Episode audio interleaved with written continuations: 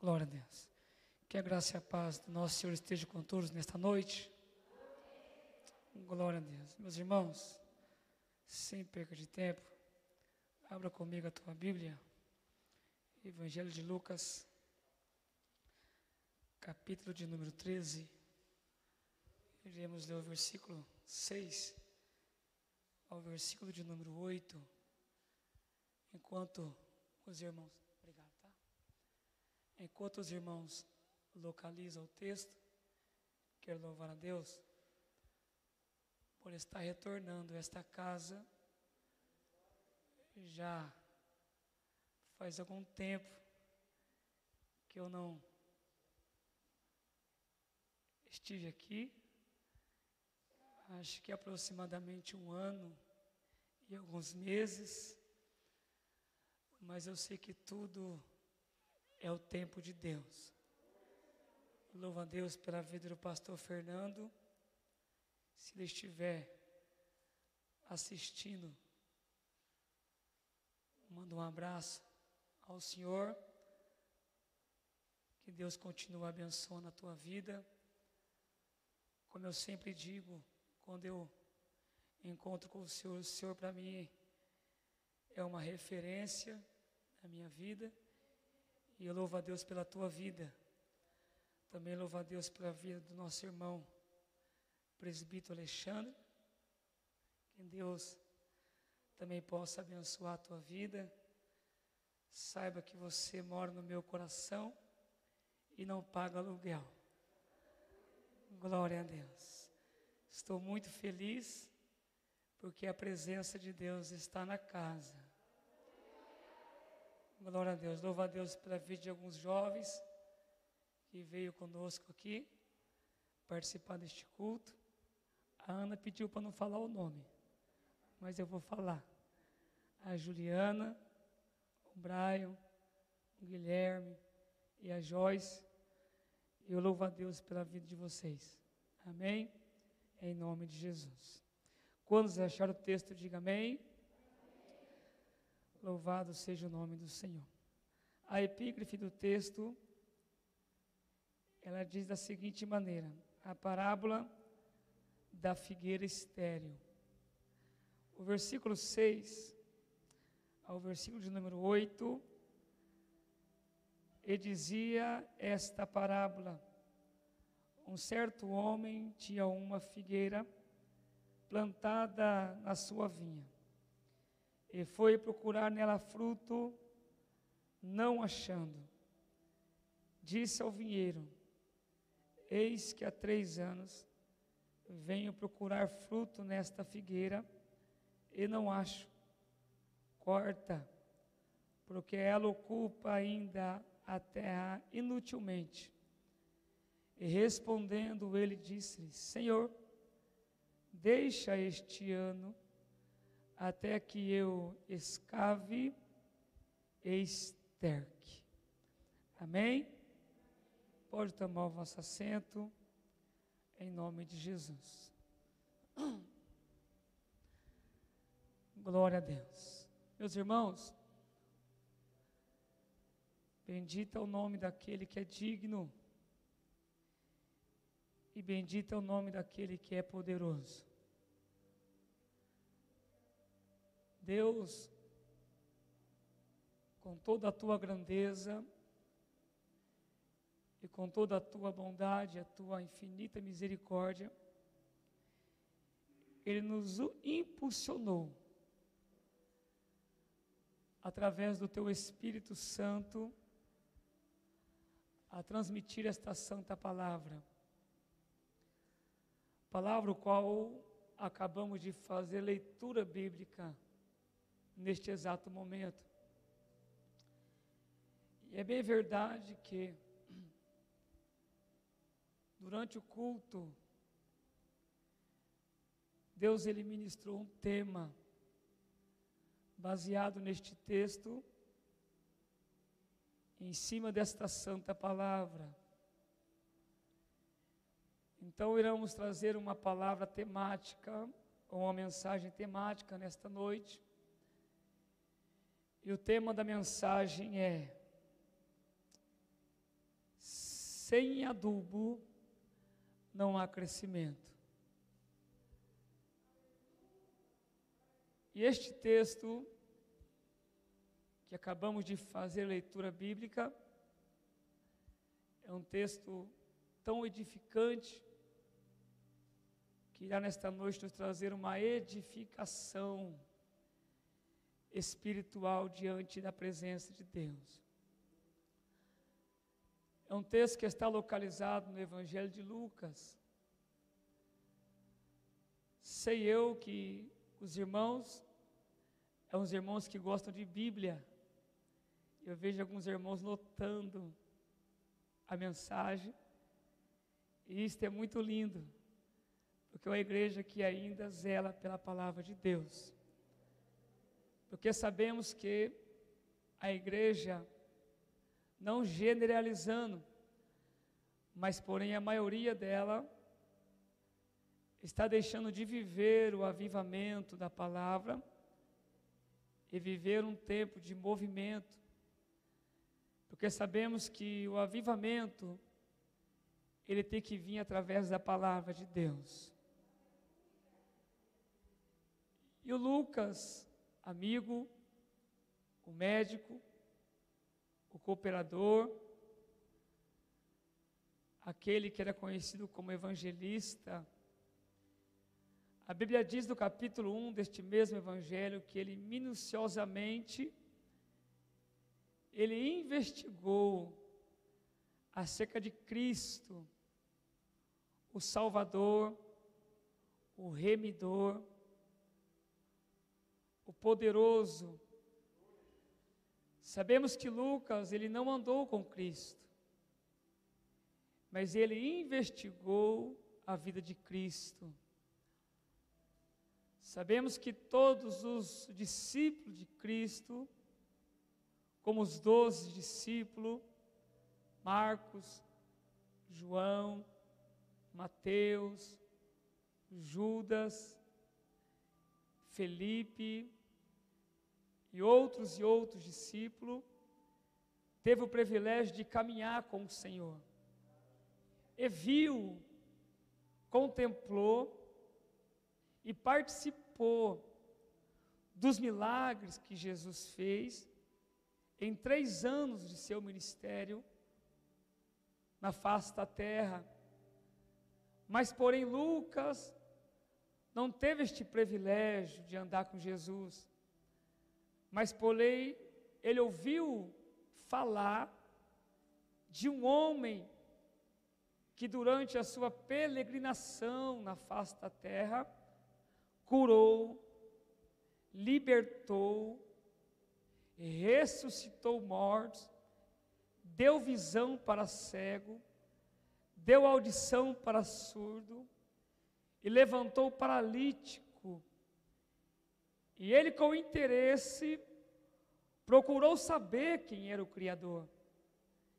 Imaginamos aqui, se Jesus vivesse os dias que nós estamos vivendo, e ouvindo falar das maravilhas que Jesus estava realizando, nós rapidamente, também como Lucas, Queríamos saber quem realmente era Cristo, quem realmente era o Salvador.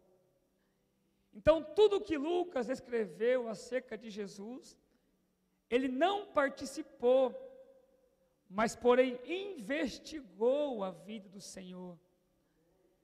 E a Bíblia diz no capítulo de número 13, que Jesus, o Todo-Poderoso, aquele que foi enviado e morreu na cruz do Calvário, derramou o teu sangue carmesinho em prol a minha vida, em prol a tua vida.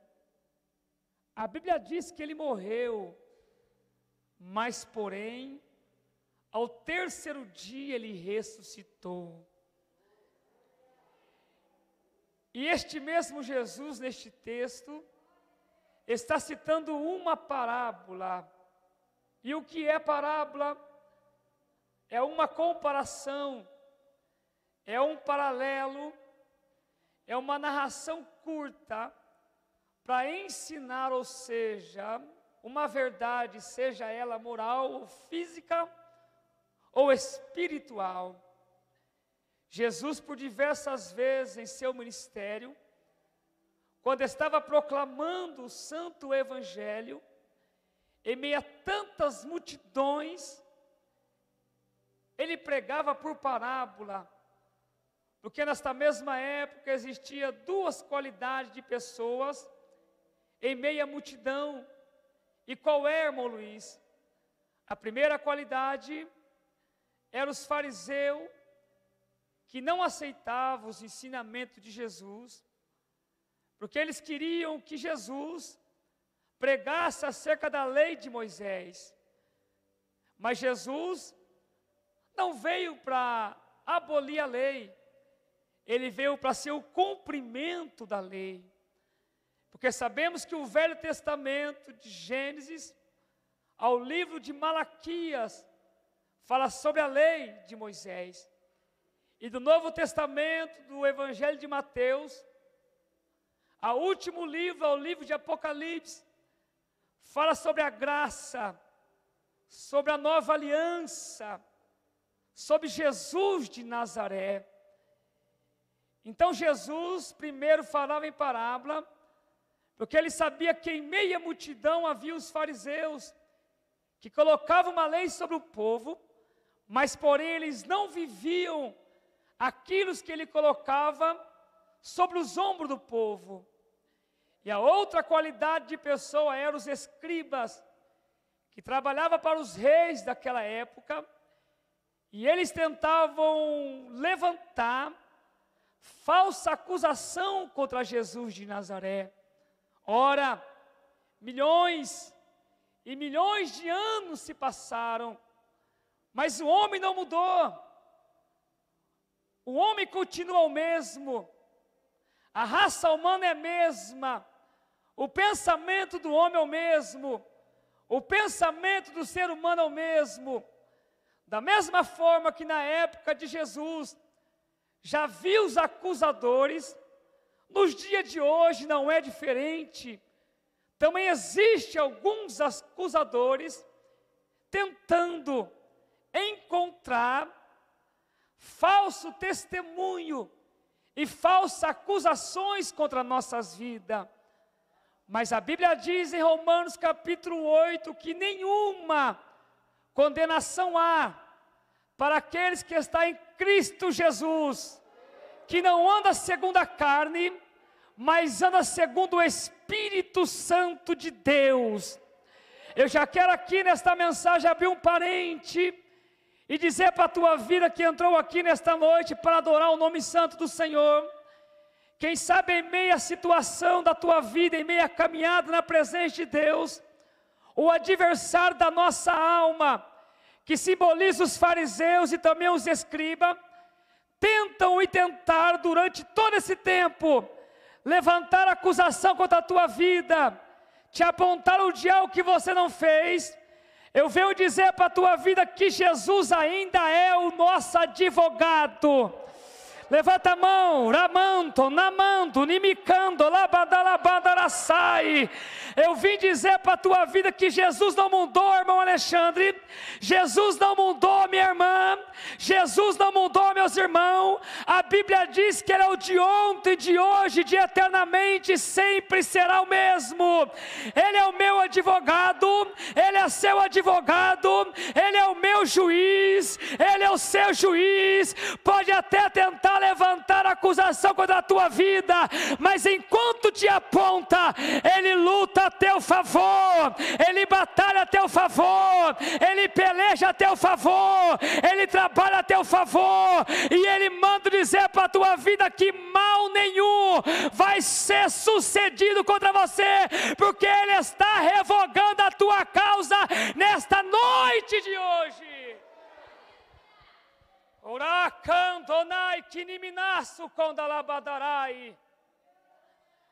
O interessante é que a Bíblia diz que Jesus é onisciente, Jesus é onipresente. A Bíblia diz em Salmo que de longe Ele sonda os nossos pensamentos e conhece o desejo do nosso coração. Sabe o que eu entendo aqui? Que antes de você estar aqui, Jesus já sondou o teu pensamento, esquadrinhou o desejo do coração, e Ele manda dizer para a tua vida que hoje você não vai sair daqui da mesma forma que você entrou, mas vai sair daqui com a cabeça levantada, dizendo: sai da frente, Satanás, porque Jesus é meu advogado. Alai Ando, labando, niminaço, condarai. Era por esta causa que Jesus falava em parábola, por esta situação. Aí a Bíblia diz que ele dizia que havia um homem, e este homem tinha uma vinha, e nesta vinha havia uma figueira. E a Bíblia diz que já havia passado três anos. Quantos anos? Três? Três anos. Havia um homem e este homem tinha uma vinha, e na vinha tinha uma figueira. Este homem simboliza Deus, a figueira simboliza nós, e a vinha simboliza o mundo. E a Bíblia diz que havia passado três anos que este homem andava por esta vinha, mas na vinha ele não se preocupou com ela, mas porém olhou para aquela figueira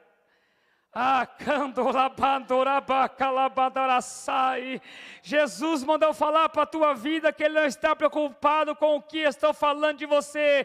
Hoje Ele está olhando para a tua vida e manda te dizer: Eu sou Deus que tem o poder de mudar a tua história. E a Bíblia diz que este homem entrava na vinha e observava aquela figueira. E eu fui buscar o que é figueira. A figueira, ela é uma das árvores frutíficas que frutifica apenas no inverno.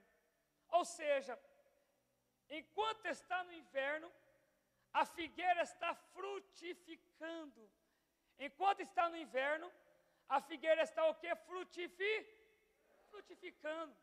O interessante é que enquanto a figueira frutifica, ela não tem folha. E quando tem folha, ela não tem fruto. É desta forma que a figueira frutifica. Quando tem fruto, não tem folha. Quando tem folha, não tem fruto. Então, o homem simboliza Deus, a figueira simboliza nós. É automático para o ser humano. Quando chega a primavera, e aquelas árvores bonitas, como se fosse o ipê, por exemplo, quando nós olhamos de longe, se o ipê está florido, nós logo percebemos a folhagem do ipê. Olha que flores bonitas. Olha como o pé está lindo. Olha como está florido. Agora você imagina a figueira. Já havia três anos que este homem andava por aquela vinha e não via fruto, e via a figueira cheia de folhas automaticamente parecia que estava bonita, parecia que estava bela, parecia que estava formosa, mas porém não tinha fruto. Então a figueira simboliza eu e a figueira simboliza você. E quando eu li este texto, Deus ele foi claro comigo e falou para mim que havia pessoas aqui nesta noite que está vivendo uma vida como estava vivendo esta figueira, não dava fruto, mas porém está cheia de folha. Para quem olhava, era linda, era bonita, era bela, está feliz, está alegre, está contente. Vidas que entraram aqui representando, apresentando-se uma pessoa feliz, mas porém não gerando fruto, está cheio de folhagem. Mas a Bíblia diz em Oséias que Deus criou o vento. E o que é vento? Vento é ar atmosférico. É o mesmo vento que vai e o mesmo vento que vem. E quando o vento vem, as folhagens são arrancadas e a árvore começa a gerar fruto. Deus manda dizer para vidas aqui nesta noite que Deus está enviando o vento sobre a tua vida. Levanta a mão que é profética em nome de Jesus. Labacando, namando, labaca, labada, sai. É profético para a tua vida nesta noite. O vento já está soprando na tua vida e você não está entendendo. As dificuldades chegou e você não está entendendo. A aprovação chegou e você não está entendendo. A adversidade chegou e você não está entendendo. A humilhação chegou e você não está entendendo. Sabe o que é isto? É o Deus do vento está mandando vento na tua vida, e este vento não veio para te matar na fé diante da presença do Senhor, este vento veio para arrancar a folhagem, e quando a folha cair, você vai parar de viver de aparência e vai começar a gerar fruto diante da presença do Senhor. Levanta a mão, rabacando, rabacanda, na mandalabanda, sai. Há pessoas que aqui entrou, Alexandre, que começou o ano 2021 pensando que as coisas iriam mudar e nada mudou para a tua vida. Você até parece uma pessoa feliz, mas está vivendo de aparência. Hoje você vai parar de viver de aparência e vai gerar fruto, vai gerar fruto, vai gerar fruto, vai gerar fruto. Ei, ai, cando, niminai, kinimicando.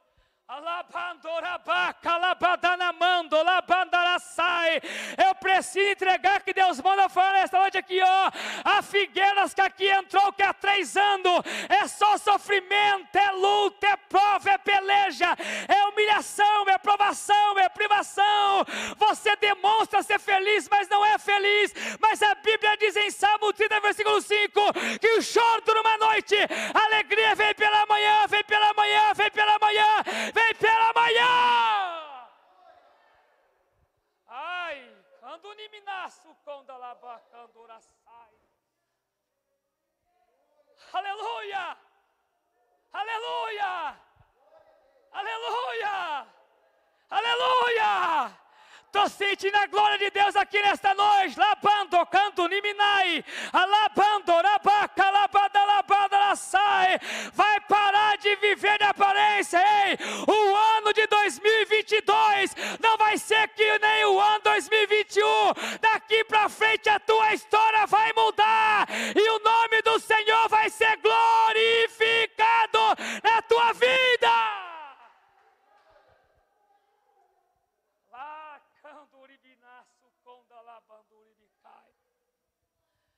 Imagina comigo, há três anos, o homem passava por aquela vinha e observava aquela figueira. E de longe, acredito eu que ele observava e via e dizia consigo mais uma vez: a figueira não está gerando fruto, porque só estou vendo as folhagens. Alai na bandura bandara sai. Quanto tempo que você está na dificuldade e parece que nunca a tua vida vai mudar. Quanto tempo que você está na prova, parece que esta prova nunca vai sair da tua vida. Quanto tempo que a dificuldade chegou e parece que a dificuldade não vai embora. Mas nesta noite eu vim como homem de Deus para a tua vida. Se você crê, já pode pegar em nome de Jesus, dizer para a tua vida que a tua história, o ano de 2022 não vai ser que nem o ano de 2021, de 2020, 2019. O ano que vem vai ser um ano de bênção, de vitória, de milagre, de providência de Deus, de algo sobrenatural. Sabe por quê? Nós não servimos um Deus morto, nós servimos um Deus que vive, vive, vive e reina.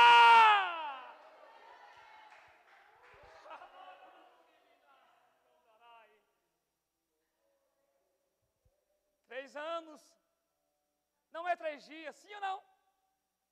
Três anos não é três meses, sim ou não? São três anos que a figueira não frutificava. Aí a Bíblia diz que apareceu um vinheiro se o homem simboliza Deus, a figueira simboliza nós, o vinheiro simboliza o Espírito Santo de Deus. Aí a Bíblia diz que o vinheiro disse para o homem: Não, espere só mais um ano. Já havia passado três. Aí o Espírito Santo, que simboliza o vinheiro, falou assim: Não, não, não, espere só mais um ano. Sabe o que eu aprendo? Enquanto muitos querem te cortar, ainda existe um. Sabe quem é o Espírito Santo? Não corta, não. Deixa mais um ano. Porque a Bíblia diz que o Espírito Santo é o nosso interceder. É o nosso interceder. É naqueles momentos de luta que o Espírito Santo intercede por você. Aqueles momentos que você dobra o joelho, não tem voz para falar e as lágrimas caem, é que o Espírito Santo intercede por você. É aquele momento que você fecha a porta do teu quarto, não quer que ninguém escuta a tua oração, é que o Espírito Santo fala: Pai, tá difícil para ele, não tá fácil para ele, mas porém eu vejo ele orando, eu vejo ele clamando, eu vejo ele pedindo, dê mais um ano de vida para ele.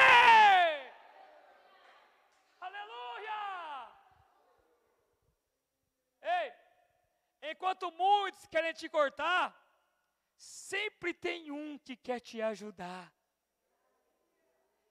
Alai, candona sai.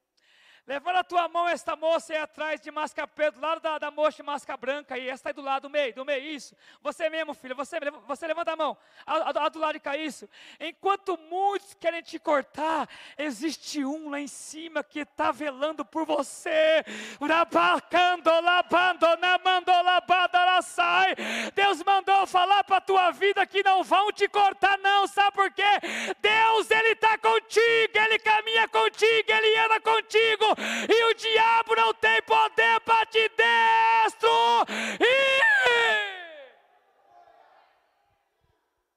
Oh, alai, que.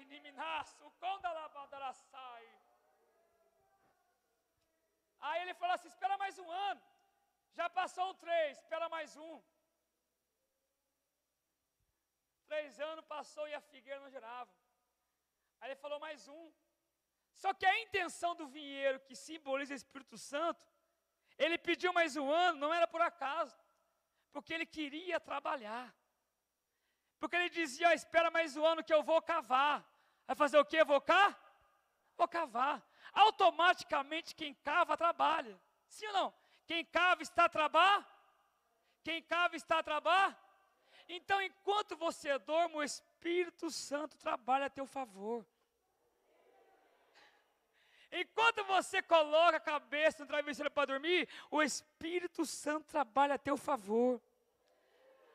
Espera mais um ano que eu vou cavar. Imagina aqui, ó, ó o vinheiro, eu vou cavar. Aí o homem que é Deus, olha e fala assim: vai cavar o quê? Aí ele pensa: vou cavar para a figueira crescer. Automaticamente quem cava está arrancando o que está embaixo e colocando para o lado de cima. Então imagina o vinheiro, estou cavando, estou cavando, estou cavando, estou cavando. Eu estou arrancando de baixo, colocando em cima, arrancando de baixo, colocando em cima, arrancando de baixo, colocando em cima, arrancando de baixo, colocando em cima. Você, o que ninguém via começa a ver, sim ou não? O que ninguém via começa a, a ver. O Espírito Santo está arrancando algo de baixo de alguém, da vida de alguém, estou colocando para cima. O que ninguém via na tua vida a partir de hoje vai começar a ver. Está entendendo? O que ninguém via na tua família, no teu lar, na tua casa, na vida do teu esposo, na vida dos teus filhos, hoje vai ter que ver, sabe por quê? O Espírito Santo está trabalhando, arrancando de baixo e colocando em cima. Aleluia! O interessante que quando o Espírito Santo faz isso, irmãos, nós não precisamos fazer nada, porque ele faz por si mesmo. Nós não precisamos fazer nada para mostrar para ninguém, porque Ele faz nós aparecer. Ele tira o que está lá embaixo fala assim: ó, o que ninguém via a partir de hoje vai começar a ver. Aí ele começou a cavar e automaticamente quem cava, arranca de baixo, coloca em cima, o que ninguém vê, começa a, a ver. E quando a árvore já está grande, automaticamente a árvore cresce e a raiz cresce junto, sim ou não? Então quem está cavando, automaticamente toca na raiz. É verdade ou mentira? Né? Irmãos, e a coisa mais difícil para o ser humano é quando toca na nossa raiz. Eu tenho duas filhas. Toca em mim, mas não toca nelas. É a minha raiz. Às vezes é preciso, às vezes é necessário que cava e para arrancar de baixo, colocar em cima para ninguém ver, começar a ver, é preciso tocar naquilo que você mais dói. Hoje você não entende, mas depois deste culto você vai entender. Tudo que você enfrentou, sabe o que é isso? É o próprio Espírito Santo. Ele cavou. Agora vai tocar na raiz. Se já não está tocando, está machucando, não está? Está doendo, não está? Está difícil, não está? A prova está grande, não está? A dificuldade veio, não está? Sabe o que é isso? Está tocando na raiz. E a Bíblia diz que ele cavou e automaticamente tocou na raiz. E a intenção dele o que era? É jogar esterco, sim ou não? A Bíblia diz que ele falou: deixa que eu cave e eu esterque. Quem já pegou esterco? Levanta a mão. Eu já peguei, várias vezes eu peguei esterco já. Hoje em dia tem alguns jovens que não pegam não. Né? A Ana está aqui, a Ana trabalha com cavalo, né Ana? É? Irmãos, esterco é estrume de boi ou de cavalo. Pensa num trem fedido, é esterco. É fedorento demais. Eu lembro quando eu era criança, eu morava lá na Avenida Paula Vieira. E tem o curtume lá, lembra? Pioneiro. Não tem um pasto de frente ali? Nós éramos seis irmãos. Seis irmãos. E nós vivíamos uma vida de tão dificuldade, que era terrível. Tinha dia, não tinha dinheiro para comprar o pão e o pão custava 25 centavos. Aí eu e meu irmão mais novo do que eu, estava jogando bola lá em frente do Curtume Pioneiro. E o dono do Curtume falou assim: vem cá, nos chamou. Aí nós fomos ver o que ele queria. Ele falou assim: vocês querem ganhar dinheiro? Falei, claro, é para trabalhar. Ele falou sim. Eu falei, o que é para nós fazer? Ele falou, está vendo aquele pasto lá? Eu falei, sim. Pega esse saco aqui e pega o esterco para mim.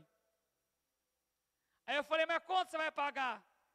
Ele falou 25 centavos. 25 centavos custava o saco de esterco. E naquela época o pão custava 5 centavos. Eu tinha 13 para 14 anos de idade.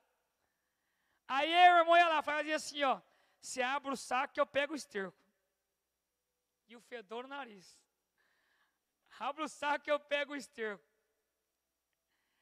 Aí quando eu pegava o esterco, ia lá levava para o senhor. Aí ele vinha, eu pegava um saco, meu irmão pegava outro saco. Aí dava, se era 25, dava 50 centavos. Era seis pão para o de outro dia de manhã. E quando não tinha o pão, nós não reclamava, glorificava o nome do Senhor. Hoje em dia não. Se faltar manteiga no meio do pão, o filho reclama. Na minha época, às vezes nem pão tinha, mas nós glorificava o nome do Senhor. Aí, um dia eu perguntei, para que serve esse esterco? Ele falou que no fundo do curtume eu tenho uma horta.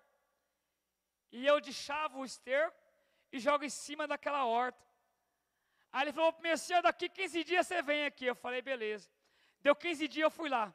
Aí ele falou assim, vem cá que eu vou mostrar minha horta para você. Aí subimos lá, ele já tinha jogado o esterco em cima da horta. A horta já estava verdinha. Então o esterco simboliza o que? O adubo, sim ou não? Simboliza o a, o adubo. Então quando o vinheiro falou que ele ia cavar, ele ia estercar, é sinal que ele ia adu, adubar a figueira. Porque ele sabia e conhecia da terra, de agricultura. Ele sabia que sem adubo aquela figueira não gerava fruto. Então ele sabia que ele cavando e adubando, cavando e adubando, cavando e adubando, mais um ano a figueira ia frutificar.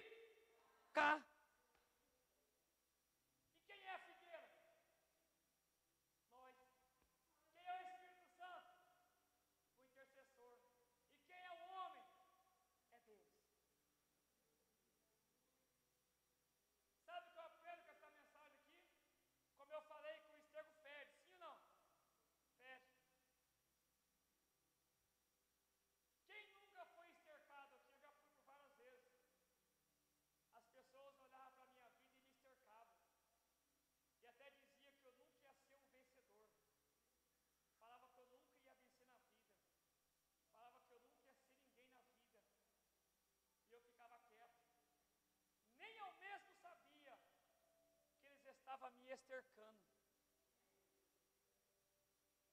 Já passaram-se 15 anos.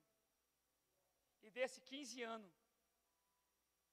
a figueira que só tinha folha começou a gerar fruto. Sabe o que Deus manda dizer para a tua vida aqui, que está aqui nesta noite? Enquanto fala mal de você, deixa que fala. Enquanto te aponta, deixa que aponta. Enquanto te persegue, deixa que te persegue. Enquanto levanta contra a tua vida, deixa que levanta. Coitadinho deles. Eles não sabem que estão te estercando. Vai chegar o dia de você dar fruto. E essa mesma pessoa que jogou esterco em você, automaticamente uma árvore frutífera, quando dá fruto, ela não dá apenas um fruto, ela dá vários frutos. E quando você gera fruto, essa mesma pessoa vai participar da colheita com você.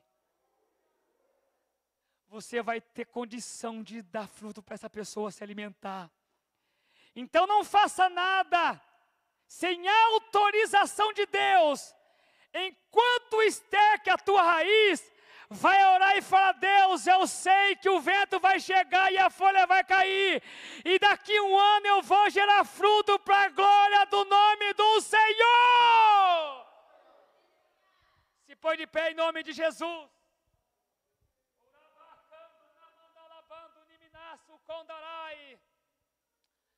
Aleluia!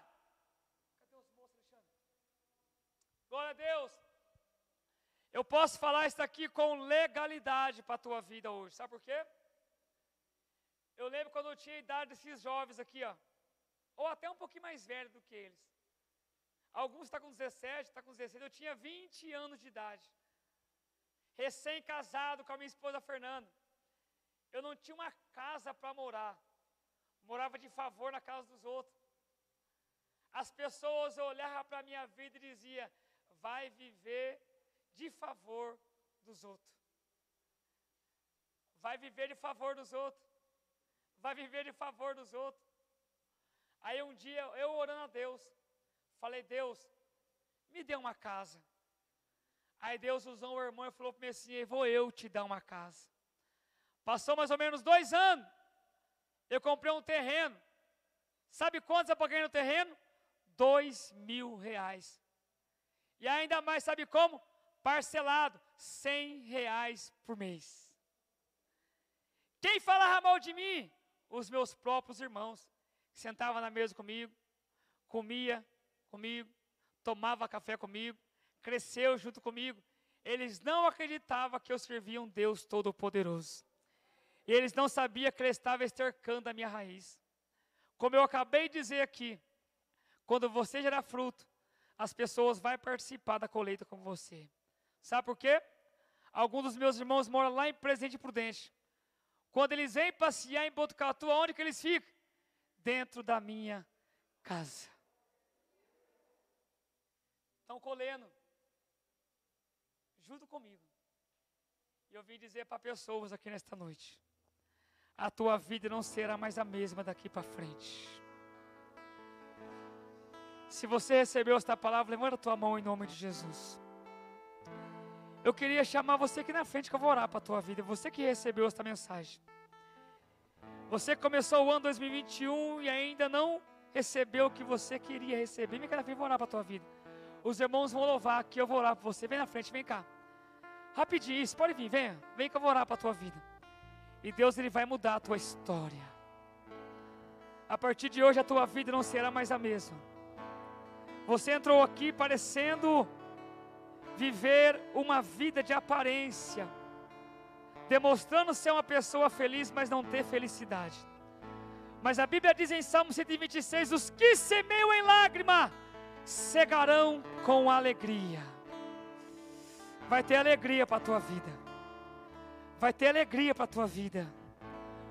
Deus marcou esta data e marcou este dia para me trazer aqui, para eu falar para vocês que a tua vida vai mudar. Feche seus olhos e põe a mão no coração, em nome de Jesus. Orabacandona mandorabacalabanduni minasu kondarai.